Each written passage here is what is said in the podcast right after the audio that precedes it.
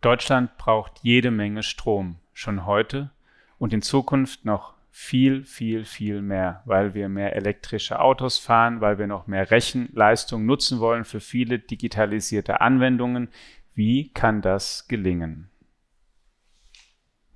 Herzlich willkommen zu einer neuen Folge unseres FAZ Digitech Podcasts. Heute mal nicht bei uns im Studio, sondern live hier an der Hochschule in Darmstadt. Und wir haben einen Gesprächspartner, der uns das alles jetzt erklären wird und ausführen wird, Professor Ingo Jeromin. Herzlich willkommen bei uns im Podcast.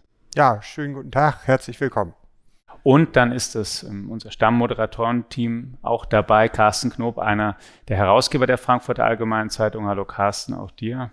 Hallo Alex und auch liebe Zuhörerinnen und Zuhörer hier. Ähm, schön, dass Sie mit bei uns sind. Und mein Name ist Alexander Armbruster. Ich bin ein Ressortleiter in unserer Wirtschaftsredaktion.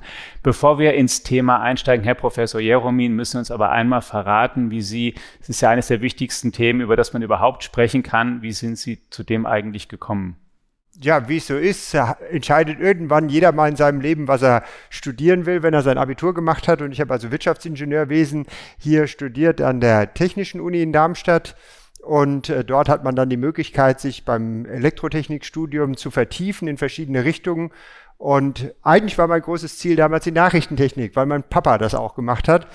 Aber dann musste ich im Studium feststellen, dass mir die Energietechnik doch viel mehr Spaß macht. Und so kam es, dass ich also dann Energietechnik vertieft hatte, habe dann dort in der Energietechnik auch promoviert äh, und bin danach zum äh, Frankfurter Energieversorgungsunternehmen gekommen, zu Mainova und war dort äh, vier Jahre Referent des Technikvorstands und äh, dann kommt doch irgendwo Veränderung ins Leben. Ich habe also eine kurze Pause gehabt beim Wirtschaftsministerium in Wiesbaden und habe dann den Ruf an die Hochschule in Darmstadt bekommen. Also ein Mann der Praxis und der Theorie. Nachrichtentechnik und Elektrotechnik, man braucht ja an sich dann beides, weil damit unsere Geräte funktionieren, brauchen wir eben immer mehr Strom. Also sie sind sozusagen auf einer Seite der Medaille ähm, zu Hause und forschen hier und lehren hier. Und ganz konkret sind sie momentan an was? Also von äh, hier im Bereich der Lehre bin ich tätig, also vor allem in der elektrischen Energieversorgung. Aber wir haben auch einen Studiengang, der nennt sich Gebäudesystemtechnik. Also auch dort bin ich mit dabei. Da beschäftigt man sich mit dem Haus, also alles das, was auch in dem Haus, die Energieversorgung im Haus, was im Haus steuerbar ist. Das sind Themen, die wir hier adressieren. Und äh, ich hatte es vorher schon gesagt, ich bin Wirtschaftsingenieur, also ich bin auch bei den Energiewerten noch dabei, weil wenn man heute über Energietechnik spricht, dann ist es ganz klar, dass also die Energieversorgung sehr stark auch geprägt ist von wirtschaftlichen Themen. Ähm, meine aktuelle Forschung, die passiert äh, beim Smart Grid Lab in Hessen. Das ist also ein Forschungsverbund, den wir hier mit äh, mehreren haben. Da ist das House of Energy mit dabei, da ist die Firma Tractable dabei, da ist die Firma Jean Müller dabei und äh, das Ingenieurbüro Pfeffer in Rödermark. Und dort haben wir gerade jetzt ein Labor aufgebaut, Smart Grid Lab Hessen, wo wir mal zeigen wollen, wie Digitalisierung in der Energieversorgung vor allem im Niederspannungsnetz, also also auf der Ebene 400 Volt. Das ist die Spannung, die, wie man so umgangssprachlich sagt, im Bürgersteig liegt, wie also auf dieser Spannungsebene Digitalisierung ablaufen kann. Bevor wir da in die Details später einsteigen, Stichwort Wirtschaft nochmal. Viele Deutsche kennen den Strom momentan ja vor allen Dingen auch, weil der Preis für sie deutlich gestiegen ist jetzt in diesem Jahr und die Leute einfach viel mehr Geld dafür ausgeben müssen und die ersten Rechnungen oder, oder, oder oh, ähm, Preise für das kommende Jahr sind jetzt auch in den Briefkästen schon gelandet. Ist, wenn wir jetzt mal zurückgehen, ganz an den Anfang, ist da was groß schief gelaufen? Deutschland hat ja als eines der Länder, der wenigen Länder dieser Welt wirklich umfangreiche Energieausstiege und Wenden beschlossen. Das Land hat sich von der Atomkraft verabschiedet. Jetzt sind die letzten Meiler gerade am Netz. Das Land hat, möchte sich von der Kohle verabschieden ist das alles zu schnell gegangen und deswegen jetzt alles zu teuer geworden? Ja, eigentlich ganz im Gegenteil. Wir haben also im Jahr 2000 ja beschlossen, im Prinzip im großen Stil in die regenerativen Energien hineinzukommen. Hätte man dieses noch viel stärker forciert, wäre der Preisanstieg, den wir heute haben, der ja maßgeblich dadurch begründet ist, dass die fossilen Rohstoffe, der Preis für fossile Rohstoffe wie, wie Gas und äh, äh also vor allem Gas, aber auch äh, Kohle jetzt gestiegen sind. Wenn also äh, diese, dieser Wandel schon viel schneller gelaufen wäre, hätten wir heute also viel weniger Einfluss von diesen fossil gefeuerten Kraftwerken. Das heißt also, äh, natürlich äh, haben wir eine, ein, ein Problem der Preisgestaltung, aber wenn man jetzt also rein ein fossil gefeuertes äh, Stromnetz hätte, wie es im Jahr 2000 gewesen wäre, dann hätten wir heute noch mit viel höheren Preisanstiegen zu kämpfen gehabt. Der Weg, regenerativ das Ganze zu machen, denke ich, ist ein richtiger und wichtiger Weg, weil wir uns damit auch eine gewisse Unabhängigkeit äh, schaffen. Wenn wir also hier hinkommen und wir haben im letzten Jahr rund 50 Prozent unseres Strombedarfs regenerativ gedeckt, dann ist es natürlich ein Strom, den wir erzeugt haben, ohne dass wir in der Abhängigkeit waren von anderen Ländern, ohne dass wir dafür Primärenergien importieren mussten. Aber der Laie würde doch sagen, dass diese regenerative Energie hoch subventioniert ist, schon seit Jahrzehnten, muss man inzwischen ja sagen, und deshalb eigentlich gar nicht konkurrenzfähig wäre. Das war zu Beginn auch so. Also man hat ja das EEG geschaffen, um überhaupt erstmal, also das Erneuerbare Energiengesetz geschaffen, um äh, zunächst erstmal erneuerbare Energien ins Netz zu bringen. Hm. Äh, es wird immer wieder eingeführt, das war ja zur Zeit von Jürgen Trittin mit einer Kugel Eis, die das nur gekostet hat. Das dann, hat ja nicht ganz geklappt. Das hat ja. nicht ganz geklappt. Die EEG-Umlage ist dann stetig gestiegen und nachher waren es mehrere Kugeln Eis oder dann äh, mehrere Eisbecher pro Monat. Ähm, das heißt also, der Preis ist hier deutlich nach oben gegangen, weil man natürlich am Anfang starke Subventionen brauchte, um eine Technologie überhaupt in den Markt zu bringen. Heute sind wir dabei, dass also äh, Erzeugungspreise, wenn wir Freiflächen Photovoltaik machen, äh, dass also hier Ausschreibungen stattfinden mit drei Cent die Kilowattstunde und niedriger. Wenn wir uns angucken, was ein Gaskraftwerk heute kostet, bevor jetzt die äh, Krise war, im Moment muss man immer aufpassen, weil der Gaspreis ununterbrochen im Wandel ist, aber vor der Krise war es so, dass man sagen konnte, zwischen 60 und 90 Euro die Megawattstunde, also 6 bis 9 Cent die Kilowattstunde mhm. hat das Gaskraftwerk Strom produzieren können. Das heißt also, wir können heute schon mit regenerativen Energien sehr viel günstiger den Strom produzieren, als wir es mit zum Beispiel Gaskraftwerken hinbekommen. ohne dass das jetzt ähm, äh, auf dem Gebiet hier zu lange verharren soll, weil es ja auch stark um die Netze, die Verteilung und so weiter gehen wird. Ähm, aber eine Grundlast kann ich damit ja nicht erzeugen. Ja, das ist das äh, große Thema, dass äh, wir also wenn wir ein regeneratives Energiesystem heute aufbauen, dann sind wir nicht in der Lage, den Strom zu speichern im großen Maße. Wir können äh, wir haben Pumpspeicherkraftwerke, wir haben auch erste Batteriespeicher, aber die sind alle nicht in der Lage, über einen längeren Zeitraum die Energie zur Verfügung zu stellen. Das heißt, über einen längeren Zeitraum können wir nur äh, jetzt zum Beispiel Gas speichern und dann wieder mit Gaskraftwerken Strom erzeugen. Das ist auch der Weg, der, denke ich, gemacht wird, dass man also äh, immer ein Backup-Kraftwerk-Park aufrechterhalten muss und diesen Kraftwerkspark, den wir im Hintergrund dort betreiben, der kostet uns natürlich, oder das ist der Preis, den wir am Ende auch zahlen müssen.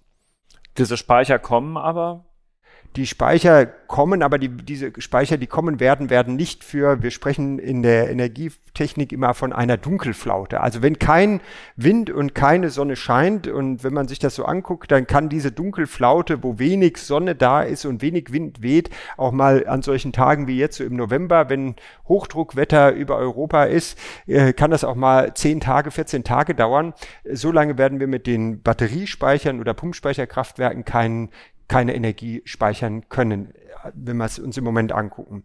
Das heißt also, der Weg, den wir gehen werden, ist, dass wir im Sommer zum Beispiel sehr viel Strom produzieren werden mit Photovoltaik. Die äh, Ziele der Bundesregierung sind klar, 200 Gigawatt bis zum Jahr 2030. Das ist eine Überbauung des jetzigen Bedarfs. Wir sind im Moment äh, bei einem Strombedarf von 60 Gigawatt, den wir haben. Also wir überbauen sehr stark unseren Bedarf an Photovoltaik und sind dann aber auf der anderen Seite in der Lage, äh, im Sommer diesen Strom zu nutzen, um zum Beispiel dann mit ähm, der Elektrolyse äh, grünen Wasserstoff herzustellen diesen Wasserstoff kann man dann in einem nächsten Prozess mit dem Sabatier-Prozess auch in Methan umwandeln oder wir sind in der Lage, den Wasserstoff sofort zu speichern.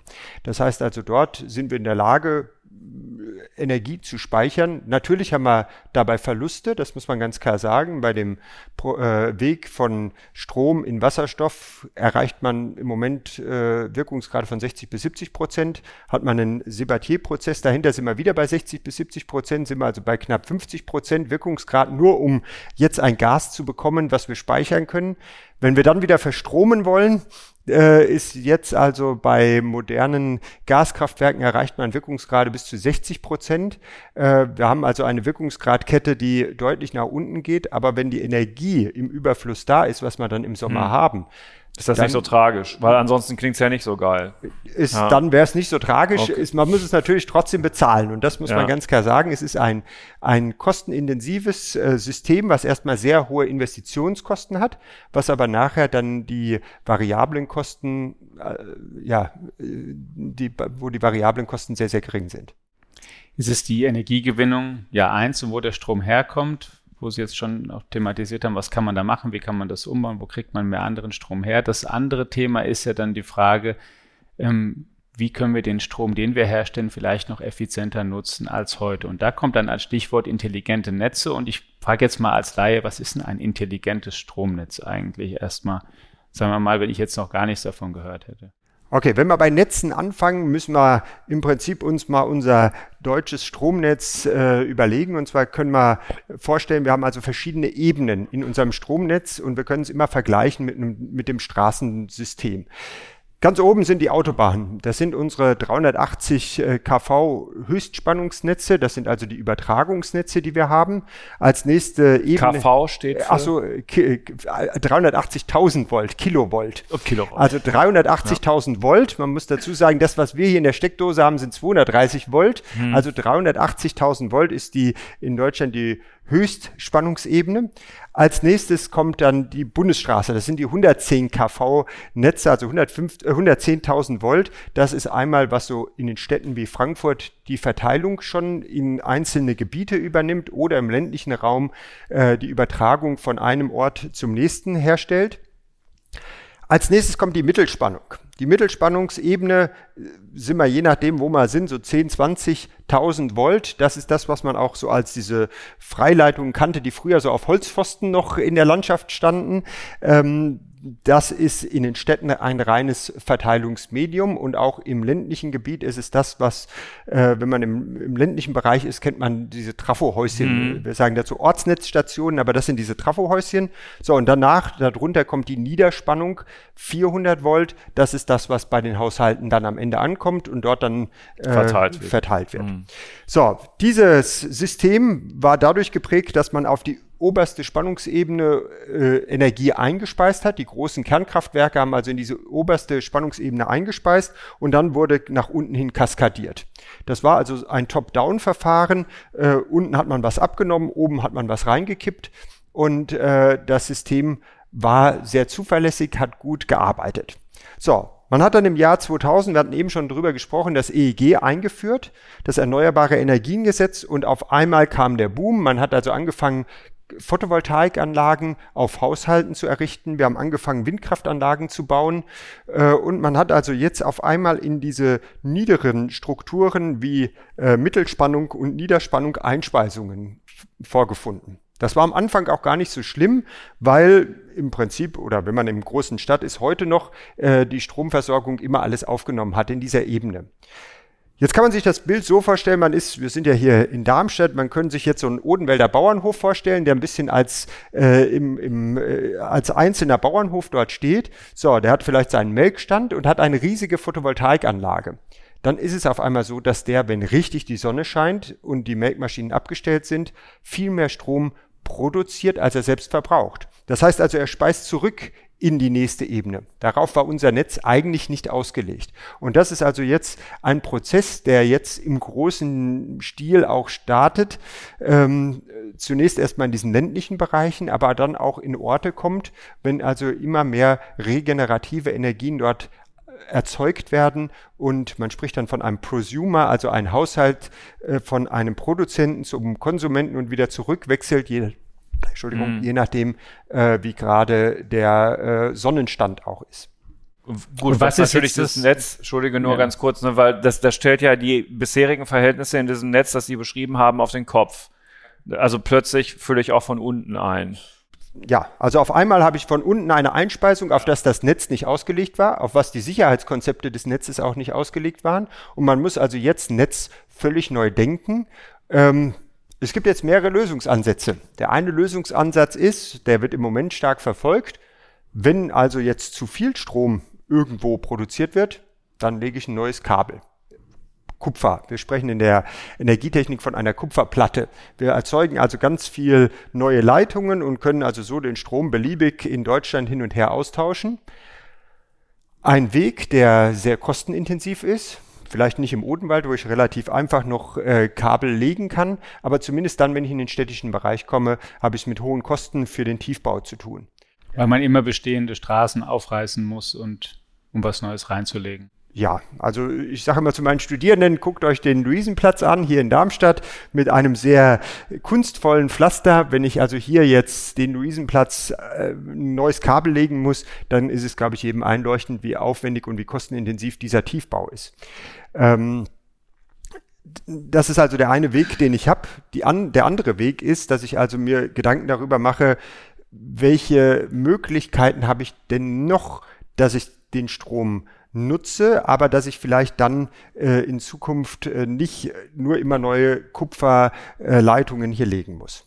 Und wo ist das Netz jetzt intelligent? Wo wird das Netz intelligent? Also im Moment können wir sagen, ich habe diese Netzstruktur beschrieben. Die oberen Netze, die Autobahnen, die Bundesstraßen, also das Höchst- und das Hochspannungsnetz, da haben wir schon sehr viel Technik im Netz. Wir wissen, wie viel Strom fließt, wir wissen, welche Leistungen übertragen werden. Das wird auf große äh, Monitore übertragen in Schaltwarten, wo ich also äh, mir das, wo ich das Netz führe in so einer Leitwarte. Ähm, in der Niederspannung, da wo unsere Ortsnetzstation ist, das Trafohäuschen, da findet im Moment noch überhaupt keine Technik statt. Das, das ist dumm. Das Oder auch analog. Analog. Sagen ja. wir lieber analog als okay. dumm, äh, sondern das ist rein analog und der Flaschenhals, das ist der Transformator. Das heißt also, ich kann nicht mehr Strom aus diesem Netz herausziehen, wie der Transformator liefert. Da ist eine Sicherung davor und wenn der Strom zu groß ist, den ich da rausziehe, dann löst diese Sicherung aus und man hätte es dunkel. Da müsste ein Monteur dahin fahren, der wird die Sicherung wieder reinmachen, würde dann gucken, wo der Fehler lag. Das ist also ein, ein Systemaufbau, wie wir ihn auch schon vor 40 Jahren im Prinzip ähnlich hatten. So, jetzt haben wir aber neue Herausforderungen. Wir müssen also jetzt Intelligenz ins Netz bringen und jetzt gibt es verschiedene Ansätze. Jetzt gibt es einmal den Ansatz, dass man sagt, wir müssen hingehen und müssen diese Ortsnetzstation in irgendeiner Form intelligent machen. Wir wollen erstmal wissen als Netzbetreiber, was passiert in meinem Netz. Das heißt also, man möchte mal wissen, welche, welche Leistungen fließen, welche Spannungen habe ich im Netz. Der Endkunde möchte möglichst seine 230 Volt zu Hause auch haben. Das heißt, ich muss erstmal verstehen, was in meinem Netz abläuft. Ich möchte auch Fehler detektieren. Also wenn jetzt irgendwo ein, äh, ein Kurzschluss entsteht, dann möchte ich das äh, angezeigt bekommen. Alles Punkte, die man heute noch nicht in diesem Niederspannungsnetz hat. Und das ist also der Weg, diese Intelligenz in, das, in die Ortsnetzstation zu bringen und dann in der Ortsnetzstation es möglichst so zu haben, dass sehr viel Technik selbstständig dort stattfindet. Dass ich eine Beeinflussung vielleicht auch von Kundenanlagen machen kann, die ich im Moment kaum habe. Dass ich äh, selbstständig Abschaltvorgänge vornehmen kann, die ich im Moment auch noch nicht habe. Also das ist der eine Weg, das alles in die Ortsnetzstation zu bringen. Der andere Weg wäre, das alles irgendwo zu messen und in irgendwelche Clouds zu bringen. Also auch dort gibt es äh, Bestrebungen, möglichst einer großen Digitalisierung, dann zu sagen, wir haben unser äh, Funknetz, wir bringen alle diese Daten irgendwo in eine Cloud und werten es in dieser Cloud aus. Damit am Ende diese vielen kleinen Hersteller, die es dann gibt von Strom, wenn die mal einen Überschuss erzeugen, damit das gut ähm, kombiniert wird mit denjenigen, die jetzt gerade Strom brauchen und da nichts verloren geht und das Netz trotzdem stabil bleibt ja, also wir müssen dann die Erzeugung eventuell, also das darf man auch heute schon, also der Netzbetreiber kann zum Beispiel die Photovoltaikanlagen runterregeln, wo jetzt jeder sagt, das macht doch keinen Sinn. Äh, die, ich bin ja froh, dass sie Strom erzeugen, aber wir stellen uns mal vor, wir haben, wenn wir wieder auf dieses Straßenbeispiel zurückkommen, es gibt ein Fußballspiel. Dann fahren ganz viele Leute zum Stadion und wir haben mal Stau auf der Straße.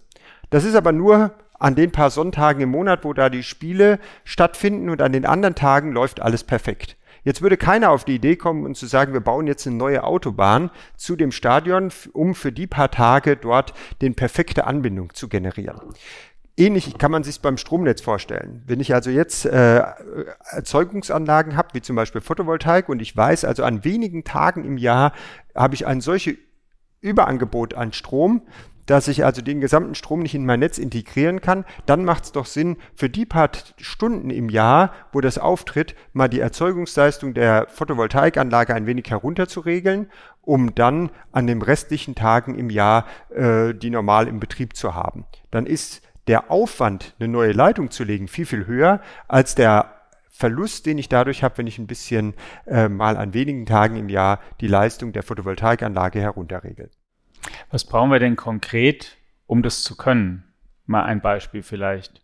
Gut, wenn wir also wir brauchen, dass die Photovoltaikanlagen, die haben das schon, also die Wechselrichter sind beeinflussbar. Ich brauche also eine Kommunikation äh, mit dem Wechselrichter. Das andere, was wir brauchen, ist jetzt diese Intelligenz im Ortsnetz. Das heißt also, die Technologien dafür, die sind schon da. Ich brauche also äh, kleine Computer, die in die Ortsnetzstationen eingebaut werden, die dort jetzt kommunizieren, die ihre Daten dann weitergeben. Auch dort ist man im Moment dabei, unterschiedliche äh, Standards sich zu überlegen überlegen, wie diese Kommunikation stattfinden kann, wie also jetzt die Daten dann verarbeitet werden. Aber im Prinzip muss ich hingehen und muss meine Ortsnetzstationen so auf äh, aufbauen, dass also jetzt neue Technologie da auch reinkommen kann.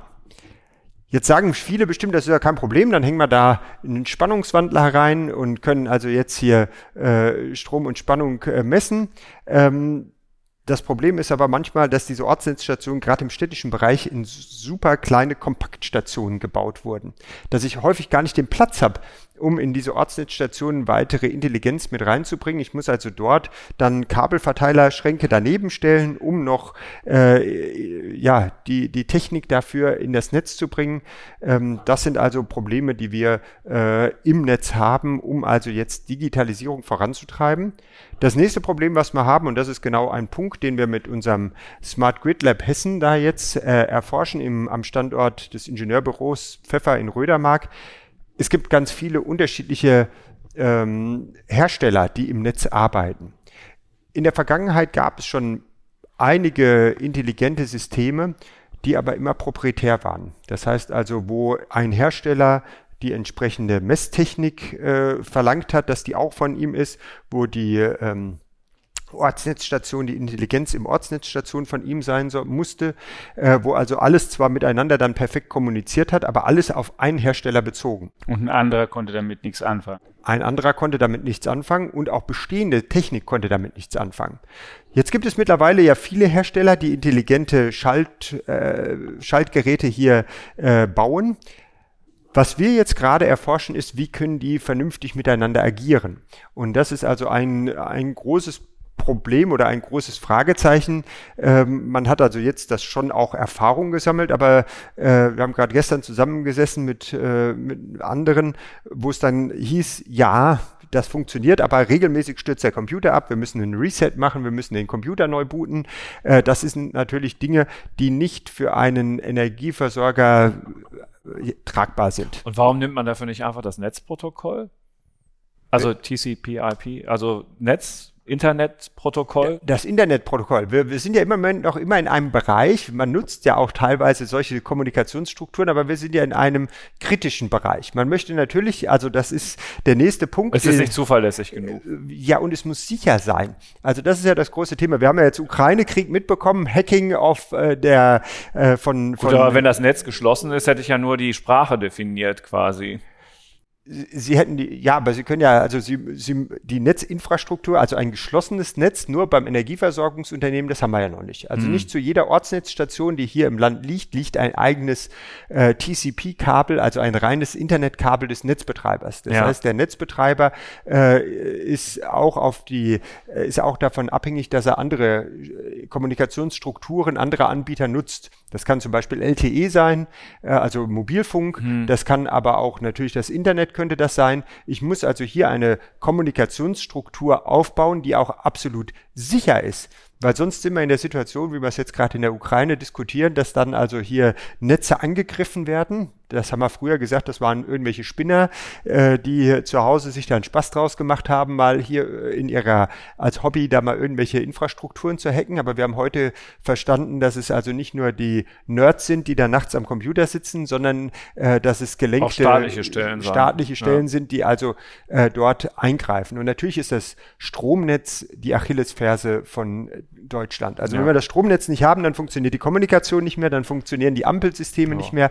Das heißt also, das Stromnetz ist ein Netz, was wirklich sicher sein muss und wo ich also nicht jetzt äh, sagen kann, um die Steuerung des Netzes durchzuführen, um Daten äh, aus dem Netz zu bekommen, kann ich im Prinzip beliebige Wege suchen, sondern ich muss Wege suchen, die wirklich sicher sind. Und das ist auch da, ich hatte eben gesagt, wir haben also hier verschiedene, äh, im Konsortium aus verschiedenen, wir haben bei diesem Konsortium die Firma Q Group mit dabei und die macht genau das. Also die hat sich auf die Fahne geschrieben, äh, unser Netz, was wir da aufgebaut haben, zu hacken und zu probieren, dort reinzukommen und zu sagen, da und da und da sind die Schwachstellen Schwachstellen an dieser äh, Infrastruktur, die wir haben, äh, um dieses äh, Netz halt anzugreifen. Und da müssen wir härten, da müssen wir also sicherer werden, da müssen wir neue Protokolle finden. Haben die es geschafft?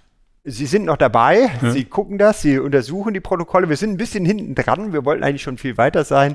Auch uns hat Corona da ein bisschen das, äh, ja, hat man ein bisschen Gegenwind durch Corona, dass die Lieferengpässe im Moment gerade sehr groß sind. Wir wären also schon gerne weiter, als wir im Moment sind. Aber Sie sind im Moment dabei, also dort sich die Kommunikation anzugucken und das sind, das Projekt ist noch nicht abgeschlossen. Wir sind im Moment dabei, das also herauszufinden. Alles, was Sie beschreiben, Professor Jeromin, klingt nach einem wirklich unwahrscheinlich hohen Investitionsbedarf. Also, wer soll das bezahlen eigentlich? Die Energieversorger, die Steuerzahler, die Stromkunden am Ende aller Tage? Also wir in unserer Doppelrolle als Stromkunde und Steuerzahler? Also das ist im Moment das Umlageverfahren, wie wir es im Stromnetz haben. Ja. Und ich glaube auch nicht, äh, dass es äh, anders werden wird. Ich habe äh, schon am Anfang erwähnt, wie das EEG gelaufen ist. Das wurde voll und ganz auf den Strom Kunden mm. umgewälzt. Jetzt haben wir zwar äh, im Sommerjahr die Abschaffung des EEG vernommen, aber das liegt auch daran, dass also das EEG gar nicht mehr so teuer geworden ist durch die höheren äh, Strompreise insgesamt. Ähm, auch diese Infrastruktur wird mit Sicherheit nicht durch die Politik getragen, sondern wird durch den Stromkunden getragen. Ähm, das heißt also, auf uns kommen Kosten zu. Ähm, auf der anderen Seite habe ich am Anfang gesagt, die, die Erzeugungskosten, die wir beim regenerativen Strom produzieren, gehen nach unten. Das heißt also, es wäre jetzt mal spannend äh, zu sehen, die Abschätzung, was uns das Ganze kostet, ist im Moment noch schwer zu sagen, weil natürlich mit mehr Einsatz dieser Technik auch die Preise dafür sinken. Im Moment kann man sagen, sind äh, über 95 Prozent unserer Ortsnetzstationen analog, wie Sie es eben mhm. so schön sagten. Äh, wir haben also einen enormen äh, Bedarf, wenn wir das machen wollen. Die Sache ist, wir müssen es vielleicht gar nicht überall machen, ähm, sondern äh, viele Stationen können wir auch weiter so analog fahren. Dann machen wir vielleicht ein bisschen Messtechnik rein, dass wir es ein bisschen besser verstehen. Aber in vielen Bereichen äh, brauchen wir es gar nicht. Wenn wir uns so eine Stadt angucken wie Darmstadt, ähm, werden wir nicht viel Erzeugung in die Stadt bekommen.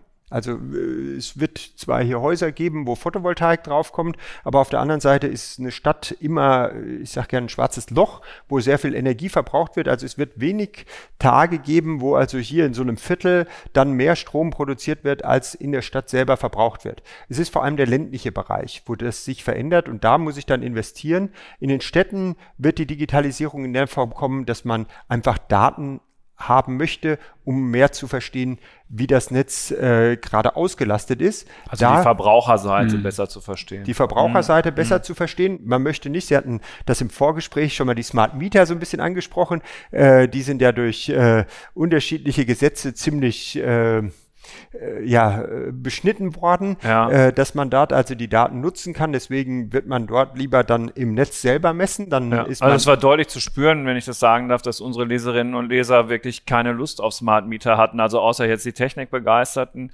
hatten die anderen den Sinn nicht verstanden, wollten die Kosten dafür nicht tragen, fühlten sich ausspioniert und so weiter. Also da war doch deutlich, deutlich Widerspruch zu hören der Weg zum Smart Meter, ich bin, ich bin ja klassischer Elektrotechniker, das heißt, ich bin auch immer ein Fan noch von dem Ferraris-Zähler, das ist der schwarze Zähler, weil ich ihn einfach toll finde, dass so ein einfaches Den hatten Gerät wir früher zu Hause auch. so lange ja, gehalten ja, hat. Ja. Äh, der, ähm, der Smart Meter ist im Prinzip als Wegbereiter auch dafür da, dass ich mein gesamtes Abrechnungswesen auch anders gestalten kann. Ich kann also viel mehr über meinen Kunden, Sie haben gerade gesagt, man will nicht, dass man das erfahren also kann. Also der Kunde eventuell will das nicht. Also, der, ihre ja. Leser wollen das nicht. Ja. Aber auf der anderen Seite äh, beim anderen Technologien habe ich das schon. Da habe ich also, wenn man früher jetzt an Telefon gedacht hat, dann war es ganz normal, äh, dass man eine monatliche Abrechnung bekommen hat und wenn man viel telefoniert hat, war der Preis hoch. Wenn ich wenig telefoniert habe, war der Preis gering. Wenn wir heute so ein bisschen eine Sensibilisierung für den Stromverbrauch haben wollen, wäre das ja gar nicht der verkehrte Weg, dass ich also eine monatliche Abrechnung bekommen würde und würde sehen, oh, in dem Monat, ich habe jetzt ganz schön viel Strom verbraucht, ich muss mal gucken, äh, dass ich vielleicht mal meinen Stromverbrauch ein bisschen reduziere. Ähm, das war mit Sicherheit so äh, auch eine Motivation für die Umsetzung des Smart Meters, dass ich dem Kunden auch zeigen kann durch ein Panel, wie groß ist aktuell sein Stromverbrauch. Beim Ferraris-Zähler kann ich zwar auch gucken, wie oft kommt die rote Scheibe vorbei, aber das geht nur im Keller und das ist ja doch sehr aufwendig. Äh, das war so ein bisschen auch die Intention der Politik, dieses voranzutreiben. Der nächste Punkt ist, dass man natürlich an dieses Messwesen, was man aufgebaut hat, auch Strom äh, hat man dann, Gas mit anschließen kann, auch Wasser mit anschließen kann. Ich kann also am Ende das Abrechnungswesen deutlich vereinfachen und muss nicht immer denjenigen haben, der rumläuft, um den Zähler abzulesen. Ne? Ja, also klar, früher als Cannabisplantagen daheim noch illegal waren und das hat viel mehr Leute gestört, dass man ihnen so auf die Schliche kommen konnte, aber jetzt ist das dann ja vielleicht auch egal. Ja, also ich denke, der, der Weg dahin ist bereitet, der Weg wird kommen äh, und wir werden diese intelligenten Zähler in, äh, die Gesetze sind vorbereitet, sie werden ausgerollt ähm, und werden auch dann neue äh, Technologien mit sich bringen, die man heute vielleicht noch nicht kennt, äh, wenn ich erstmal diese Daten habe, wenn ich erstmal da Eingriffe habe. Äh, das nächste ist... Äh, ja, mein Gefühl, man wird mehr Nutzen oder Effizienz am Ende dann auch nur kriegen, wenn man mehr Daten hat und zumindest diesen Wunsch, ich möchte dann ganz viel mehr Effizienz, aber ohne ohne mehr Daten. Das wird halt auch in dem Bereich nicht so einfach Ja, mal sehen, was die deutschen Datenschutzbeauftragten davon halten werden. Ja.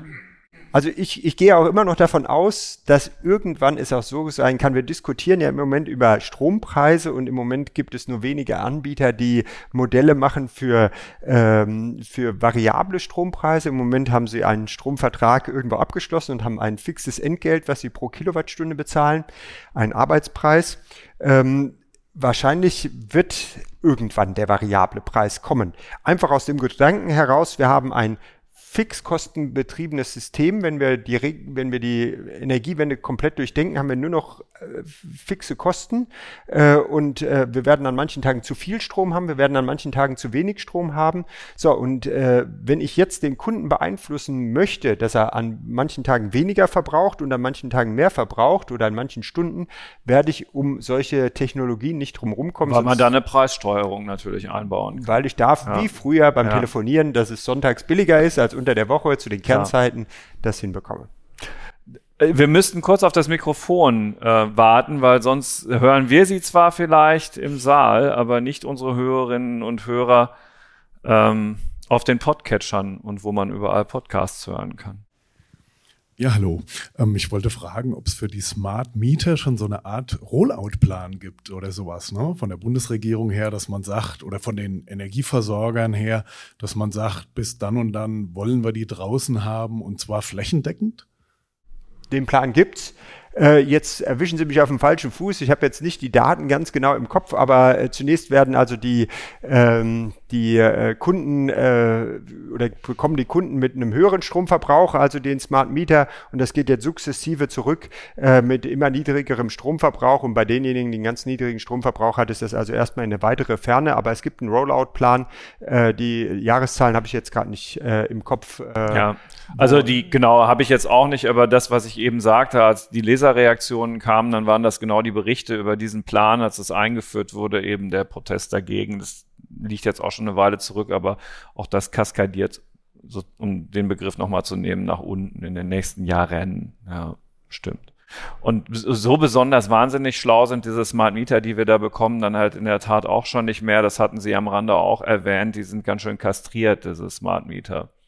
Ja, also man muss jetzt gucken und ich habe jetzt das erste Mal einen Bericht gelesen. Es gibt jetzt andere Energieversorger, die neue Wege gehen. Die bieten also ihren Kunden an, dass sie ein Zwischengerät da drauf packen äh, und dann werden die sekundengenauen Daten per Telekommunikation an den Netz oder an den äh, an den Vertrieb äh, des äh, Strom, also Stromvertriebe übermittelt und dann kriege ich genau diese äh, variablen Stromtarife. Das war glaube ich ein norwegisches Unternehmen, mhm. was das jetzt vorantreibt hier in Deutschland. Also es gibt die jetzt, hatten wir auch schon mal im Podcast. Es gibt jetzt mhm. also neue, neue Wege, die ja. also jetzt hier eingeschlagen werden, äh, um genau diesen äh, Smart Meter, den man da hat, mit dem also jetzt solche Vertriebsfirmen wenig anfangen können, um äh, da andere Wege zu gehen, wo der Kunde sich dann freiwillig bereit erklärt, äh, hier äh, Infrastruktur in sein Haus zu bringen, die dann also sekundengenau die Informationen an den Vertrieb hier übermittelt. Einmal kurz gefragt, gibt es weitere Fragen? So Davor Mut, gleich nochmal eine ja. Anschlussfrage. Ja, also ich bin nicht gekauft heute Abend, keine Angst.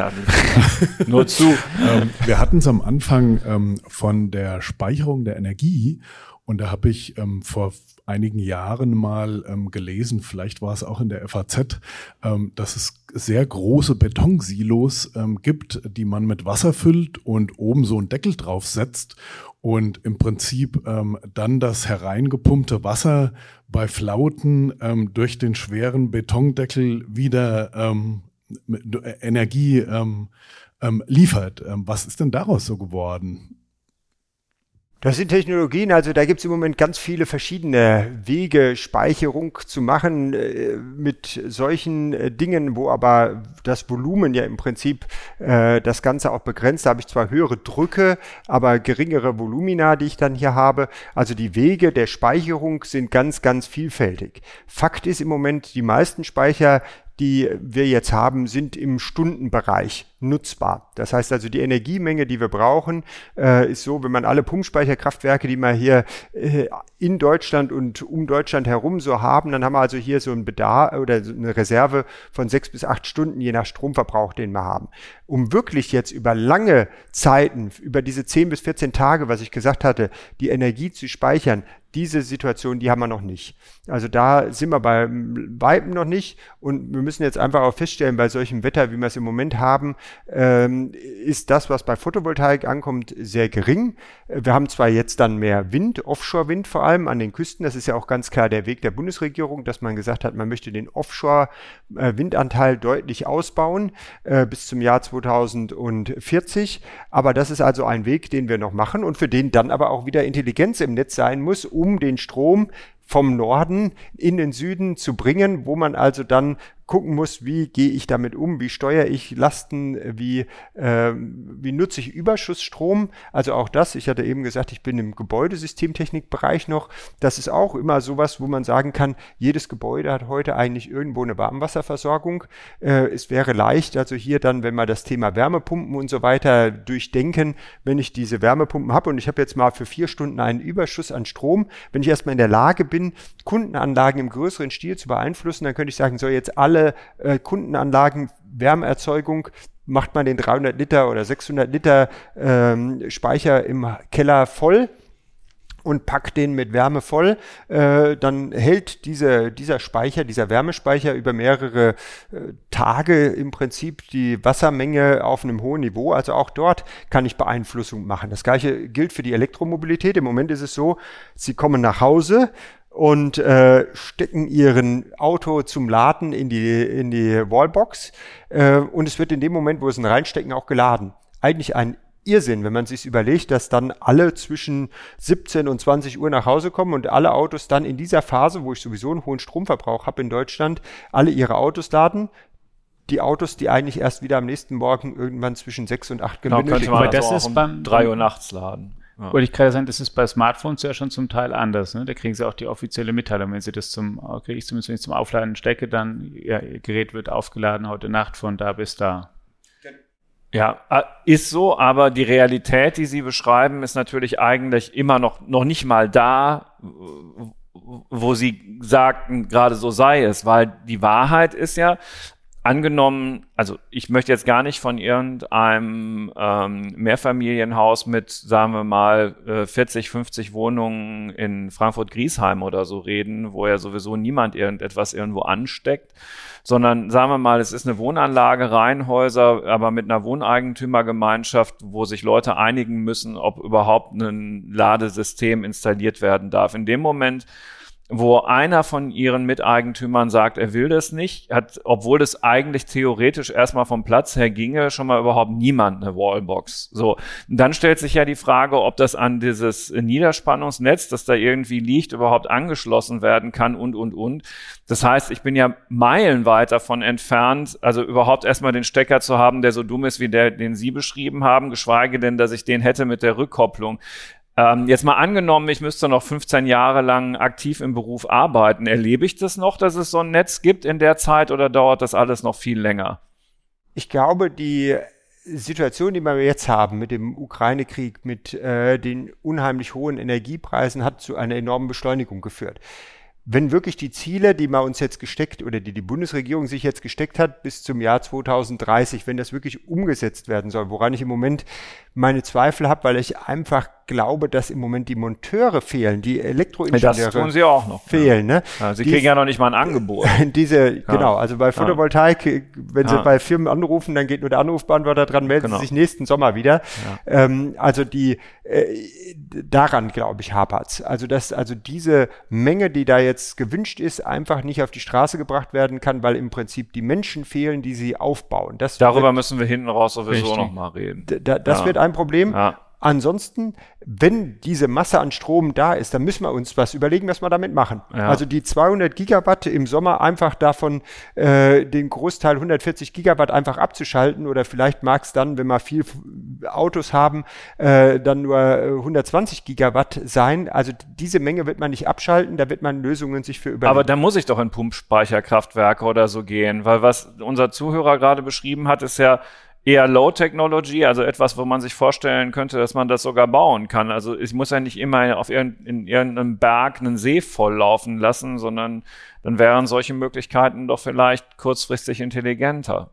Also Speicher werden notwendig dafür werden. Ja. Ich kann einfach einmal Lasten beeinflussen. Das wäre mal bei dem Thema intelligentes Laden. Ja. Das wird zum Beispiel hier auch äh, bei einem Projekt in Opel in Rüsselsheim äh, verfolgt. Das andere, was ich machen kann, ist äh, in die Energie zu speichern. Und da ist im Moment das Thema Wasserstoff. Äh, der okay. große Treiber, dass man sagt, also wir werden Elektrolyse Leistung Aber mit aufbauen. den Verlusten, die Sie gerade schon beschrieben haben, die, eingangs. Wenn ich, ne, wenn ich in Wasserkraft in, investiere, ja. habe ich auch Verluste dabei. Das sind die Kurzzeitspeicher. Was Nur Sie sagen, der Strom kostet dann ja eh nichts, dann ist das egal es sind die Investitionskosten, die ich habe. Okay. Aber die Erzeugung äh, des Stroms, die ist dann sehr gering. Das sind meine variablen Kosten, die ich dann verstehe. Ich schleppe schon die ganze Zeit eine Frage mit mir rum, die ich noch nicht losgeworden bin. Angenommen, also wir bauen jetzt Solar noch mal richtig kräftig aus. Der Flächenbedarf von Solar ist ja immens. Haben wir überhaupt die Flächen oder sehen wir irgendwann in einer absehbaren Zukunft ähm, Solarzellen über den Autobahnen in Deutschland oder irgendwie solche Dinge, um, um da einfach die Fläche zu bekommen, die man braucht? Frankreich hat jetzt vor kurzem ein Gesetz verabschiedet, dass sie gesagt haben, alle Parkplätze größer als 80 genau. äh, Park, Parkbuchten oder wie man dazu sagt, müssen mit Photovoltaik äh, ja. überdacht werden. Also wir haben auch solche Flächen. Wir haben unglaubliche Flächen, die einfach zu betoniert sind. Wir haben Dachflächen, die da sind. Also wir haben ja einen enormen Flächenverbrauch, wo einfach Gebäude stehen, wo Parkplätze stehen, wo äh, ungenutzte Randstreifen Also finden Sie sinnvoll so ein Gesetz wie in Frankreich grundsätzlich? Ich finde das sinnvoll, okay. ganz klar. Mhm. Also ich finde das richtig und wichtig, dass man auch diese Sachen nutzt. Es ist ja meiner Meinung nach sinnvoller, bestehende Flächen, die versiegelt sind, mit sowas zu überdachen. Weil sie ohnehin schon versiegelt sind. Bevor ja. ich jetzt hingehe. Einen Acker umgrabe. Genau, oder ja. ich, ich, ja. ich, äh, ich konkurriere mit, mit landwirtschaftlich genutzten äh, ja. Räumen, wenn wir gerade dann auf der anderen Seite hören, jetzt äh, wie äh, Ukraine-Krieg für Hunger in, prekär äh, werden für, für Hunger in der Welt gesorgt hat. Und dann sagen wir, wir wandeln Ackerflächen in äh, Photovoltaikparks um. Das passt eigentlich auch nicht da ganz zusammen. Ne? Eben. Beispiel Frankreich ist eines, wenn Sie mal weiter gucken in die Welt, möglicherweise sind wir ja auch in dem Bereich jetzt nicht der ähm, ähm, vor der Welle als Deutschland. Von welchen Ländern können wir dann noch uns Sachen abgucken oder lernen, wenn es um intelligente Netze geht? Wer ist denn schon viel weiter oder wer ist vielleicht schon da? Also ich denke, im Bereich der intelligenten Netze sind wir schon ziemlich äh, federführend hier jetzt äh, mit dabei. Also es gibt wenige Länder, die mehr Anteil an jetzt der Art von regenerativen, natürlich ist Norwegen äh, mit Wasserkraftstrom äh, federführend mhm. auf der Welt und, und natürlich Island mit ihren, äh, aber das sind alles Kraftwerke, die steuerbar sind. Äh, mit Erzeugungsleistung in einem Industrieland kann man schon sagen, dass Deutschland dort führend ist und auch im Bereich der Netzstrukturen, die wir jetzt gerade aufbauen in Form von intelligenten Netzen, ist es auch so, wenn wir auf Konferenzen sind, dass immer wieder alle auf Deutschland gucken. Kriegt es Deutschland hin? Das ist auch immer eine Argumentation, die ich bringe, wenn es heißt, warum macht Deutschland überhaupt sowas? Bei 1% der CO2-Emissionen, äh, die wir nur verursachen, warum macht Deutschland dann äh, solchen Aufwand? Die Welt guckt auf Deutschland und guckt, ob wir es hinbekommen. Und äh, wenn wir das hinbekommen, dann sind wir ein Vorbild für ganz, ganz viele andere Länder. Aber bislang guckt die Welt auch auf Deutschland und entscheidet dann, dass sie zum Beispiel neue Kernkraftwerke baut und neue Kohlekraftwerke und weil sie sieht, so schnell kriegt es Deutschland gar nicht hin, wie gedacht. das ist das. Und wenn Sie mal in solchen mhm. Ländern waren, dann ist es natürlich so, ich habe eine Zeit lang mal in Indien gelebt, die Bevölkerung dort kriegt natürlich mit, wie wir leben. Und äh, so will natürlich auch die Bevölkerung dort leben und das kann man denen ja auch nicht verachten.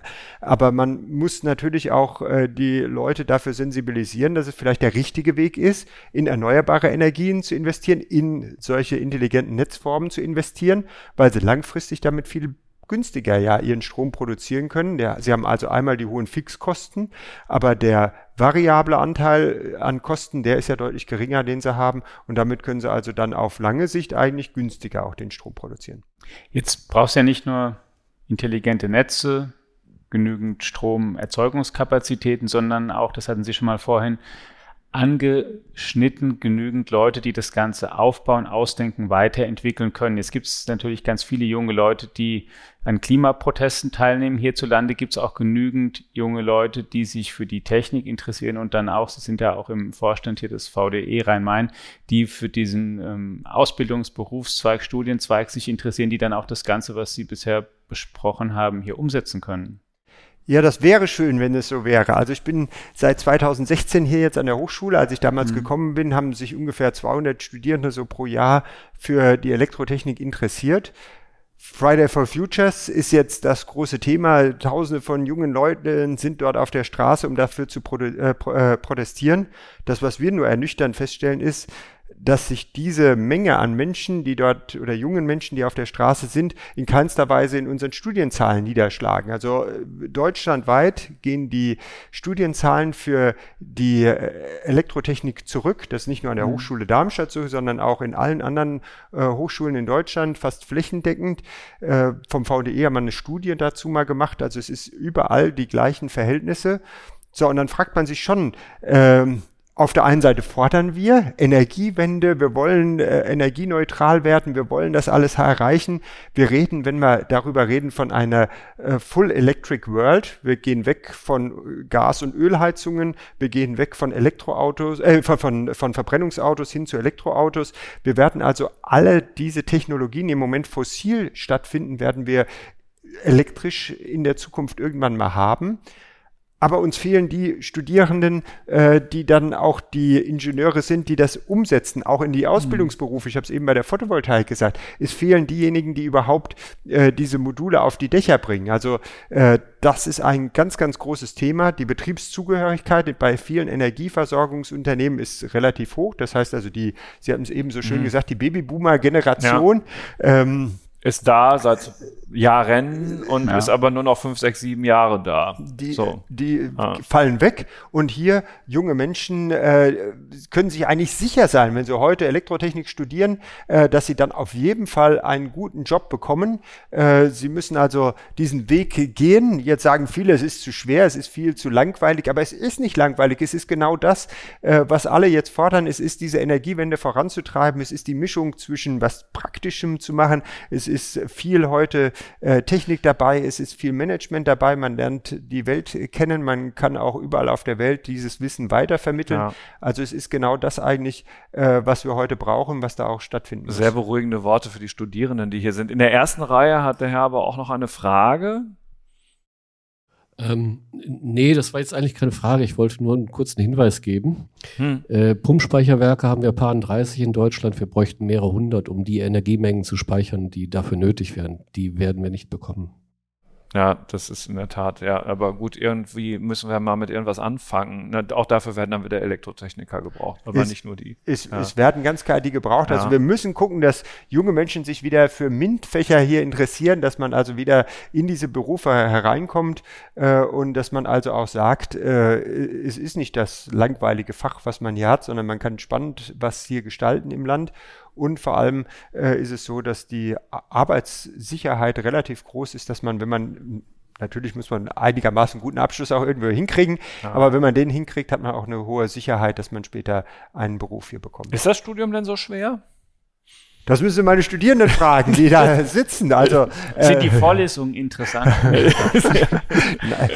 ja, ich genau. denke, es ist immer machbar. Es hängt ah. natürlich ein bisschen, es ah. ist ein bisschen Fleiß dabei, es ist auch Elektrotechnik dabei, ja, gut, ist, aber die ja. äh, anderen Studiengänge muss ich auch äh, fleißig für sein. Und äh, wenn man heute guckt, jeder möchte BWL oder sonst was studieren, auch dort, wenn ich im Bereich äh, der, der Statistik oder sonst was bin, habe ich auch viel Mathematik dabei. Also ich, ja, man muss erstmal den Mathe-Propedeutik schauen Führerschein im Grundstudium schaffen. So, äh, egal. So ja. ist es bei uns ja. auch. Man ja. muss mal einmal äh, das verstanden haben. Man muss also ein bisschen Mathe-affin auch sein, dass man ein bisschen Spaß an der Mathematik hat. Aber ich denke, wenn man diesen Spaß halt hat, dann ist das Studium auch für jeden machbar. Hm. Zum Schluss, Herr Professor Jeromin, wenn wir jetzt nochmal ein kleines Fazit ziehen, die, es geht also darum, dass wir auch in Zukunft nicht nur genügend Strom haben, sondern sogar noch viel mehr Strom herstellen können, weil wir alle elektrisch fahren werden irgendwann, weil wir noch viel mehr Rechenzentren brauchen werden, noch viel mehr Supercomputer, noch viel mehr Sachen, die oder noch viel mehr Geräte verwenden werden, jedenfalls viel Strom verbrauchen. Einmal brauchen wir mehr äh, Stromerzeugungskapazität, wir brauchen intelligente Netze, wir brauchen mehr Leute, die das Ganze aufbauen können. Wenn Sie jetzt mal sagen müssten, was sind die drei wichtigsten Sachen so kurzfristig und Sie könnten die ändern, hätten hier einen Schalter sozusagen für drei Sachen, die Sie ändern könnten von ziemlich heute auf morgen. Was sind die wichtigsten aus Ihrer Sicht? Also das Wichtigste ist erstmal, dass man die Erzeugung äh, verändern. Also dass man hier mhm. die Erzeugung regenerative Anlagen überhaupt bauen können. Dann brauchen wir also die Menschen dafür, das sind die jungen Leute. Und dann natürlich äh, hier im Netz äh, die Intelligenz, dass man im Netz, dass man also mit dieser Mehrerzeugungsleistung, dass man die überhaupt handeln können. Das sind diese drei Punkte, die im großen Stil also erreicht werden äh, müssen dass ich jetzt Kundenanlagen beeinflusse. Ich bin immer in der Lage, äh, Erzeugung abzuschalten. Das ist zwar nicht schön, weil man sich denkt, da wird irgendwo Energie erzeugt, die ich nicht nutze. Ich muss auch irgendwo den, der sie herstellt, entschädigen dafür, dass er nicht einspeisen darf. Aber eine Erzeugung abzuschalten ist immer noch eine Sache, die machbar ist. Während äh, wenn ich die Erzeugung gar nicht erst habe, dann muss ich natürlich auf andere Quellen, äh, fossilgesteuerte Kraftwerke zurückgreifen oder ich muss äh, Energie irgendwo aus dem Ausland importieren. Äh, das sind also dann Wege, die ich dann nicht habe sagt Ingo Jeromin. Er ist Professor an der Hochschule Darmstadt für Elektrotechnik und Mitglied im Vorstand des VDE Rhein-Main. Ganz herzlichen Dank für Ihre Ausführungen und den Überblick über intelligente Netze und die Energieversorgung unseres Landes, den Sie uns heute gegeben haben. Und Ihnen, liebe Hörerinnen hier und Zuhörer und auch zu Hause, ganz herzlichen Dank, dass Sie einmal mehr eingeschaltet haben und dabei war. Natürlich informieren wir Sie nicht nur im Podcast weiter, wie es mit diesem Thema vorangeht und natürlich ähm, auch nicht nur über dieses Thema, sondern auch alle anderen, die uns so wichtig erscheinen, dass wir mit Ihnen darüber sprechen möchten. Bleiben Sie gesund, eine gute Woche und gerne bis zum nächsten Mal. Ciao.